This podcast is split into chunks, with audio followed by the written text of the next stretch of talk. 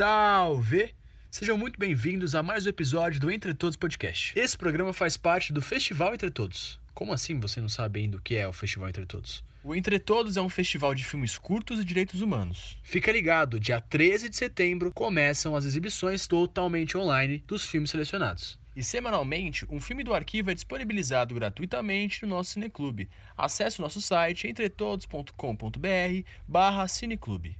E às quartas, às 8 da noite, sempre tem uma conversa com os diretores no nosso Instagram, arroba Festival Entre Todos.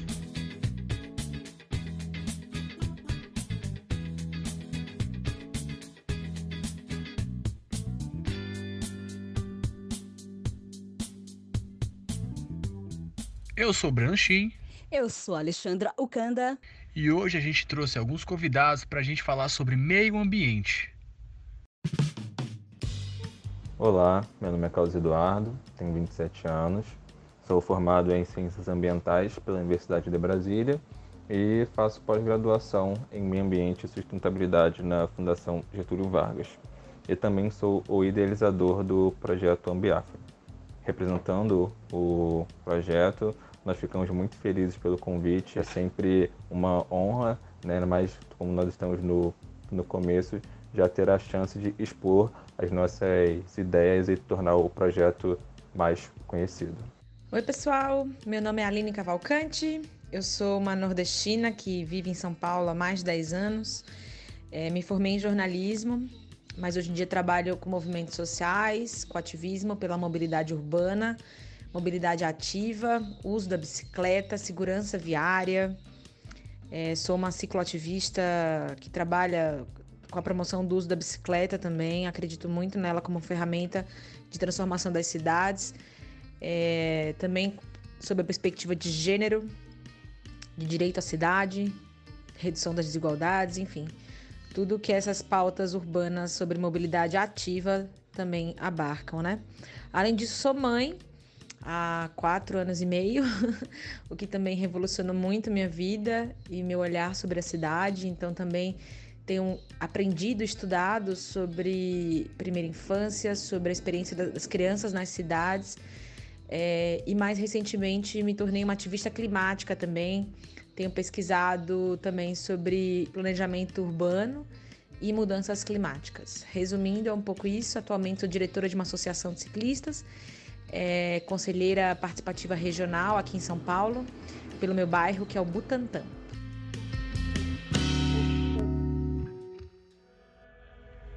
Falar de meio ambiente é falar de vida. Não só sobre a nossa existência humana e complicada por si só, mas sim a vida de tudo que existe no nosso sofrido planeta. Falar de meio ambiente é também falar de perspectiva de futuro e das inegáveis intromissões dos humanos que infelizmente não aprenderam a respeitar nem mesmo os da sua espécie. Imagine a natureza que não paga impostos e nem frequenta shoppings. Afinal, que meio ambiente é esse? E como ele continuará a existir com nós humanos fazendo parte dele.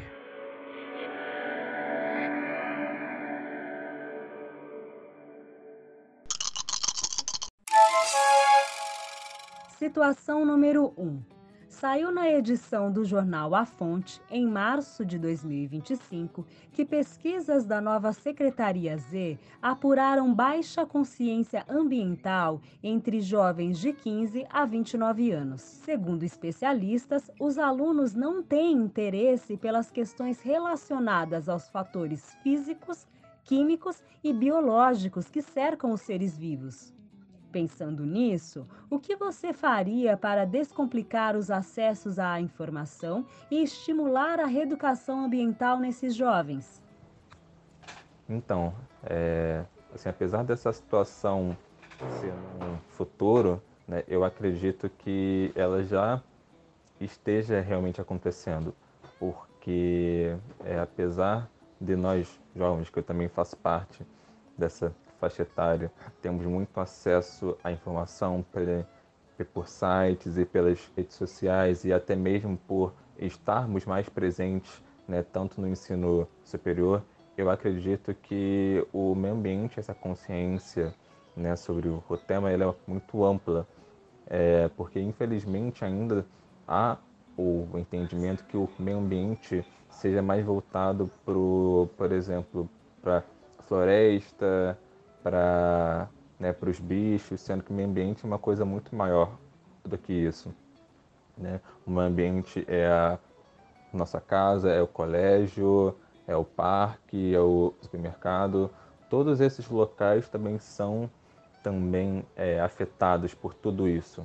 Ainda mais dentro desses conceitos de química, biologia e física, por exemplo. Eu acho que isso tudo passa também por uma reforma do currículo é, escolar, porque muitas vezes faltam exemplos mais práticos, exemplos mais cotidianos de como muitos desses conceitos que nós aprendemos é, podem ser vistos, né? ter essa identidade e essa aproximação. E, consequentemente, né, com cada pessoa seguindo a sua carreira ou profissional ou acadêmica, ela acaba se distanciando muitas vezes desses conceitos. Então, tanto o entendimento teórico e o entendimento prático, eles acabam ficando mais subjetivos e as pessoas não acham tão é, interessantes assim. Mas só que, na verdade, eles estão e fazem parte da vida de todos nós. Então, eu acho que um primeiro passo seria esse, dessa mudança de currículo, né, para mostrar realmente, principalmente dentro das comunidades que esses colégios estão é, inseridos e, e até mesmo dentro, por exemplo, como faixa etária maior, dentro das faculdades, que sejam citados exemplos locais. Eu vejo muitas vezes, e algo que eu passei, por exemplo, eu estudava é, ciências ambientais na Universidade de Brasília, mas muitas vezes os professores usavam exemplos de outros países, né, de Rio, São Paulo, que são é, cidades maiores, mas não citavam exemplos que aconteciam dentro da própria cidade. Então dá a percepção para as pessoas, para os alunos, que isso não faz parte do cotidiano delas. Então, como é que elas vão ter consciência se elas não conseguem ou, ou não são despertadas, não são desenvolvidas a ter esse olhar mais crítico sobre é, esses temas? Então, isso passa né, por essa mudança tanto do, do currículo da forma como você é, passa esse conteúdo. E uma outra né, questão também que é muito importante, que passa diretamente pela questão governamental porque eu acredito que o poder público tem uma função muito importante de fomentar né, a educação ambiental na população, principalmente entre os jovens que serão é, no futuro e também em alguns casos já hoje os tomadores de decisão. Então, quanto mais nós colocarmos né, à disposição mais pessoas e mostrarmos a elas é, esses conteúdos e a relevância deles, isso num futuro, tanto a curto, médio e a, a longo prazo, você vai compor e você vai formar pessoas mais conscientes e que tenham essa percepção. Então, por exemplo, fazendo é, eventos né, é, públicos para mostrar isso, como, por exemplo, em parques, feiras de, de ciências é, ao é, ar livre, fazer principalmente essa conexão entre as escolas e as faculdades e o meio que elas estão, né? porque muitas vezes tem uma distância muito grande nisso, que principalmente nas faculdades parece que elas são uma ilha, né? que elas não dialogam com o meio que elas estão, com todo o seu público que faz parte, que frequenta ela direta ou é, indiretamente.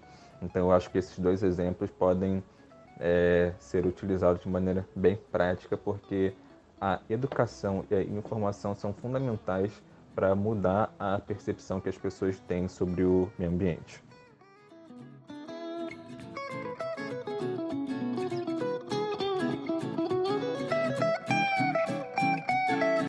Oi, eu sou Mariana Belmonte, sou jornalista, nascida e criada na Zona Sul de São Paulo, Extremo Sul, Colônia, Aparelheiros uma região rural periférica, trabalho com questões ambientais e articulação para política pública. Acho, é, penso eu aqui, que talvez seja a hora de rever as formas de fazer e nos organizar, né? Todos esses desmontes, eles afetam diretamente a ponta, né?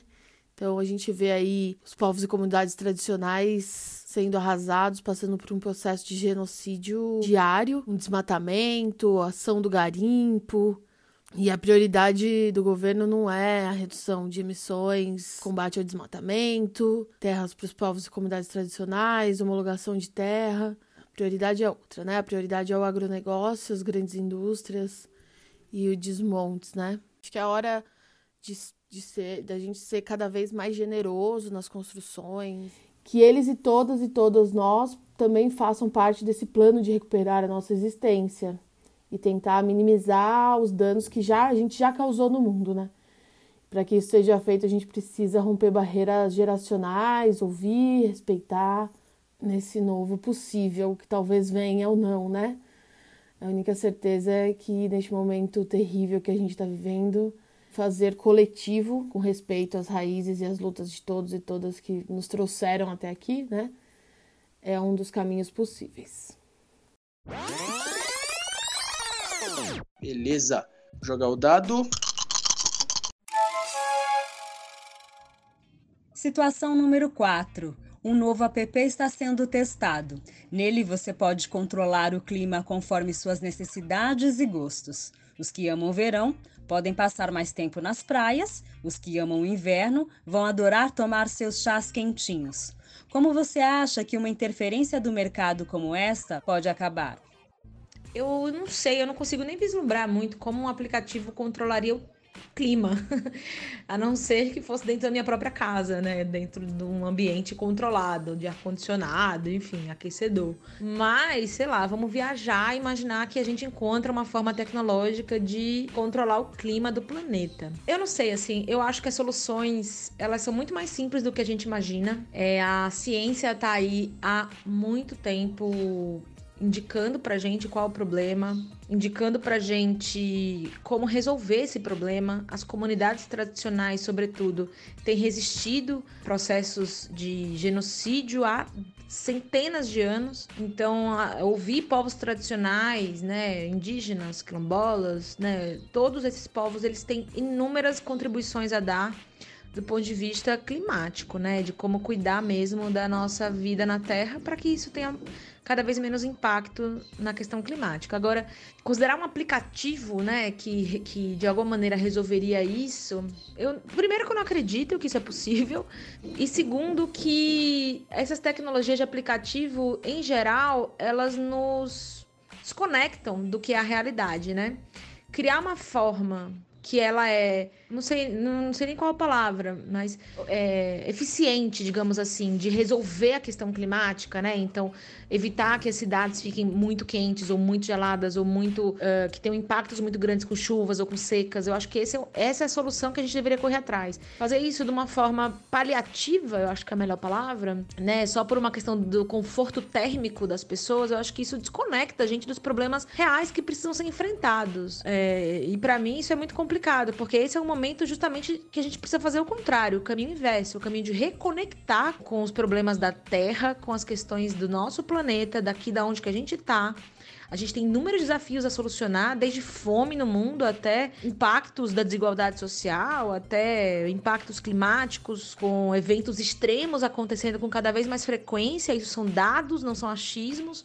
Então a gente tem visto um aquecimento do planeta nos últimos, nas últimas décadas, né? Principalmente depois da, da Revolução Industrial, né? Que é quando a tecnologia da queima de combustível fóssil é incorporada na produção industrial do mundo.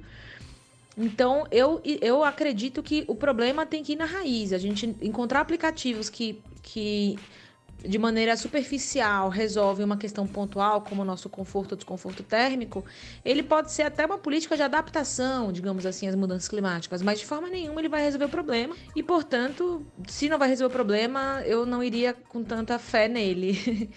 Inclusive, uma vez eu participei de um evento sobre mudanças climáticas que foi realizado na cidade de Recife, né, que é uma das cidades aí que está prestes a assumir do mapa em algumas décadas, em função do aumento do nível do mar. E o evento sobre mudanças climáticas foi dentro de um shopping em Recife, onde tinha ar-condicionado, toda aquela estrutura de shopping, ambiente fechado. E essa foi uma das questões que eu levei para o público. Falei, olha, é, se a gente quer falar de mudanças climáticas, de impacto na vida a partir do aquecimento do planeta, né, das emissões, a gente precisa ir sair desses ambientes que nos alienam de alguma maneira, né? Que nos tiram da realidade, nos desconectam da realidade. E eu acredito que shoppings, né, ar-condicionados, esses ambientes fechados que você não vê o céu, você não vê o sol, você não sente o calor, ou você não sente a chuva, o frio, a temperatura, esses ambientes eles nos desconectam da realidade. Então, voltar a pisar no chão descalço, voltar a ir na rua, caminhar, pedalar, sentir o cheiro da poluição que a gente está vivendo nas cidades, estudar sobre os impactos dessas coisas na, na nossa vida e, sobretudo, ouvir os povos tradicionais. Essa é uma tecla que eu tenho batido com muita frequência. As soluções elas não são únicas e elas não, não, nunca vão sair a partir de uma visão de uma classe ou de, uma, ou de um grupo. É preciso colocar todo mundo na mesa e ouvir com muito cuidado é, quem já está aí resistindo a tentativas de genocídio há centenas de anos. Né? É, indígenas, quilombolas e povos tradicionais ribeirinhos têm muito a contribuir com esse tema e a minha meu advocacy, né, meu, minha mensagem é a gente precisa voltar a se reconectar com o nosso corpo, com o nosso eu, com a, com a, com a terra e com o planeta que a gente vive. É um pouco por aí.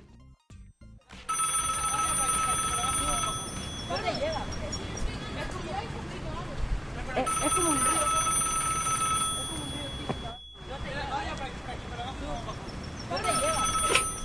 Você sabia que o Entre Todos atua enquanto parceiro do Fórum de Cultura do Sistema Penitenciário de São Paulo? As mostras do Entre Todos 2020 já têm seus filmes selecionados. Confira em nosso site entretodos.com.br.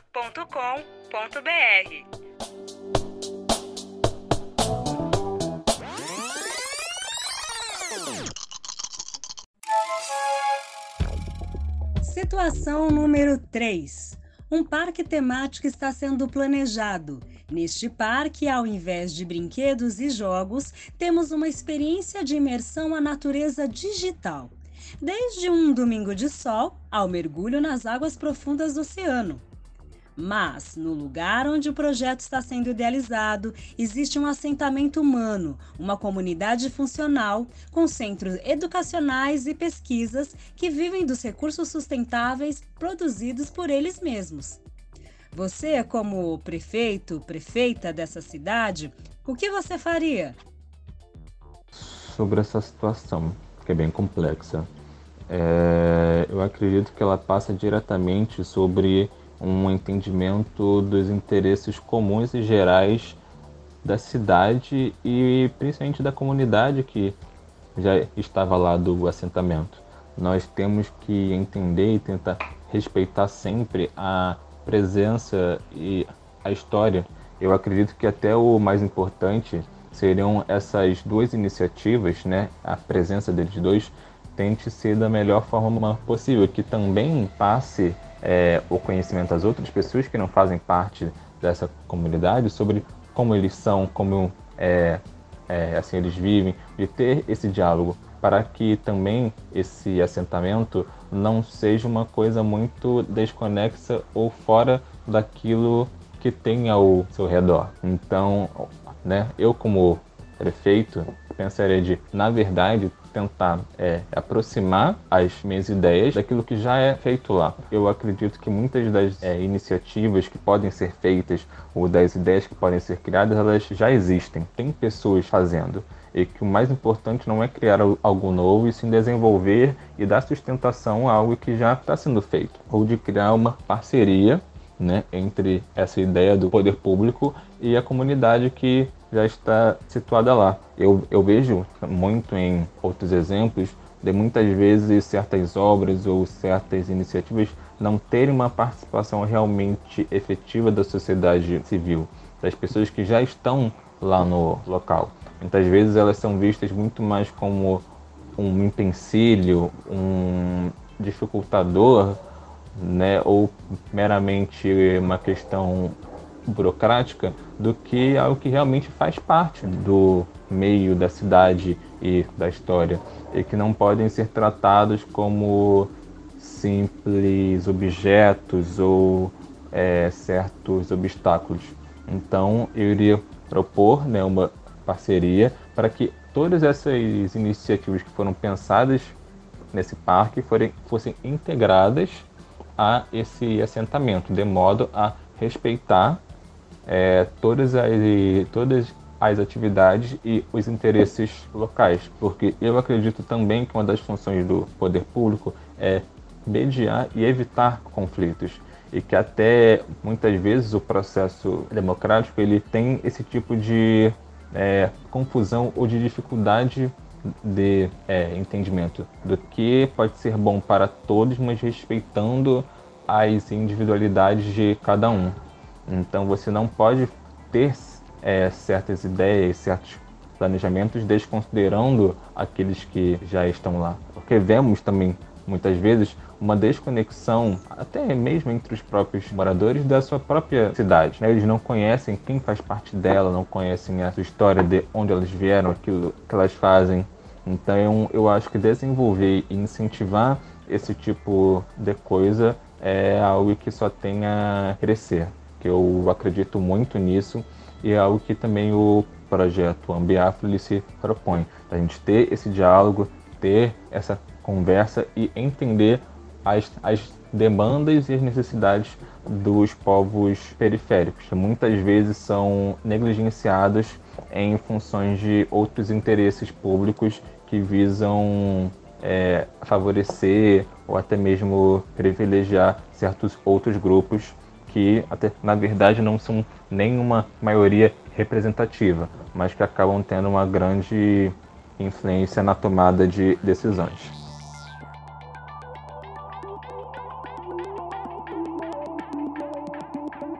Eu acho que como prefeita numa situação como essa, eu eu não faria o parque temático, por mais que eu acredite que a, o lazer, né, as experiências de jogos e de três dimensões, toda essa tecnologia de jogos, né, de games, elas estão aí para nos ajudar, né? Elas podem ser super importantes nessas vivências mesmo, né, nessas imersões de coisas que são difíceis de conseguir na vida real, digamos assim. Eu acredito muito nelas como ferramentas importantes, mas nesse caso específico eu não não liberaria como prefeito eu acredito muito que as comunidades que vivem nos, seus territórios elas têm prioridade nessas negociações. Então, o que eu faria é, primeiro, eu, eu nem cogitaria o projeto ser nesse lugar. Para mim, como pessoa e se eu fosse prefeita, não faz nenhum sentido colocar em xeque a qualidade de vida de uma série de pessoas de uma comunidade sustentável que tem lá seus hábitos, sua cultura, né, sua, sua agricultura, enfim, sua vida, né, tirar essas pessoas desses lugares, isso tem um impacto humano enorme é, na vida dessas pessoas e também na, na, na, nossa cidade, se você imaginar que essas pessoas são importantes para as cidades também, né, para manter a cultura viva, para manter a sustentabilidade local. Então, eu de forma nenhuma aceitaria colocar o projeto nesse lugar e como prefeita iria atrás de outro espaço que fosse ocioso, né? Existe muitos espaços ociosos nas cidades, né, sejam públicos ou privados, faria aí alguma parceria para encontrar outro lugar e construiria esse parque temático sem dúvida nenhuma com o apoio dessa população local, porque se considerar que elas são aí sustentáveis e que elas têm entendimento sobre o assunto, eu tenho certeza que elas teriam muito a contribuir é, em vários aspectos temáticos desse parque. Então, acho que do meu ponto de vista não tem nem discussão, não tem nenhuma disputa, né, nesse sentido, de forma nenhuma eu colocaria os interesses das pessoas que já moram ali, que já são cidadãs, né, são proprietárias desse, desse, dessa terra, usuárias dessa terra, colocaria o interesse delas em detrimento de um parque, que por mais que tenha seu interesse público também, é, a gente pode facilmente encontrar outro lugar e, enfim, adaptar em outros espaços também. Fico muito feliz de receber vocês, agradeço muito a presença. É muito importante a gente ver que tem uma galera mobilizada, trabalhando é, em causas ambientais e como às vezes falta só a informação para o público em geral se sensibilizar e perceber que o mundo ele precisa desse apoio. A gente não tem como voltar mais atrás. Acho que agora é a hora da gente falar os contatos, a agenda, os planos. Em nome do Projeto Ambiafro, eu agradeço novamente a chance e a oportunidade de me estar aqui. Eu acho que esse tipo de espaço é algo muito bom que traz temas e interação para um público que está cada vez mais conectada, que cada vez mais quer é, acessar informações, estar mais ciente, estar mais consciente de tudo que acontece é, ao seu redor, né? tanto localmente tanto globalmente. O projeto Ambiafra ele começou recentemente nas redes sociais. Nós estamos no Twitter, no LinkedIn e no Instagram, é Ambiafro, e nós estamos sempre muito presentes e atuantes com essa proposta de trazer temas que a, tanto a população negra e a população periférica se é, identificam. Nós entendemos que não tem como falar sobre meio ambiente, sobre sustentabilidade, sem entender esse público, sem falar com ele, sem realmente ver as suas demandas e torná-las relevantes. É mostrar a é, esse público que ele pode sim participar disso, que há outras pessoas negras também fazendo isso. Nós entendemos que esse é um dos principais meios de você formar uma geração crítica, consciente de transformação social, que é mudar o entendimento geral sobre o meio ambiente que é não relacionar sempre que é, pessoas brancas que falam que somente esse assunto é para quem está nas universidades, que tem um diploma. Não, todo mundo pode falar sobre o meio ambiente, fazer a sua parte e essa parte conta. E muitas das consequências que nós vemos nas, nas nossas vidas, diretamente ou na televisão ou, ou na internet, são devido a essa falta de importância dada aos assuntos ambientais.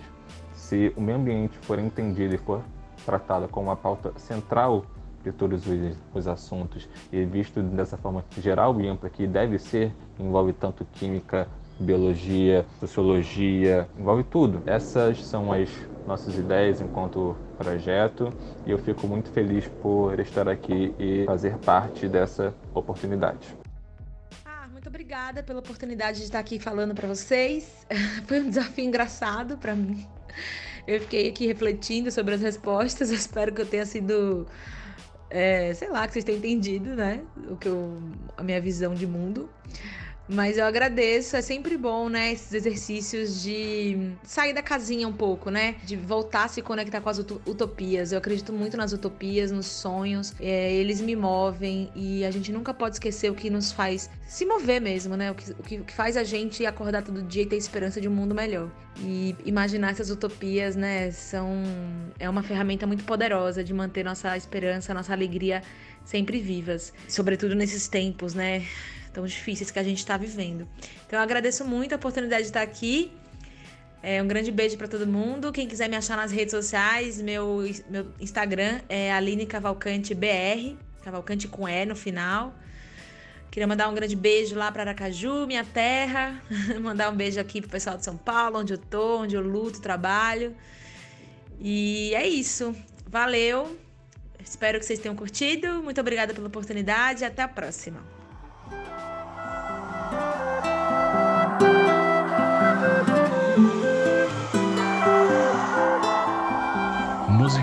Marcos Wilder, Vento.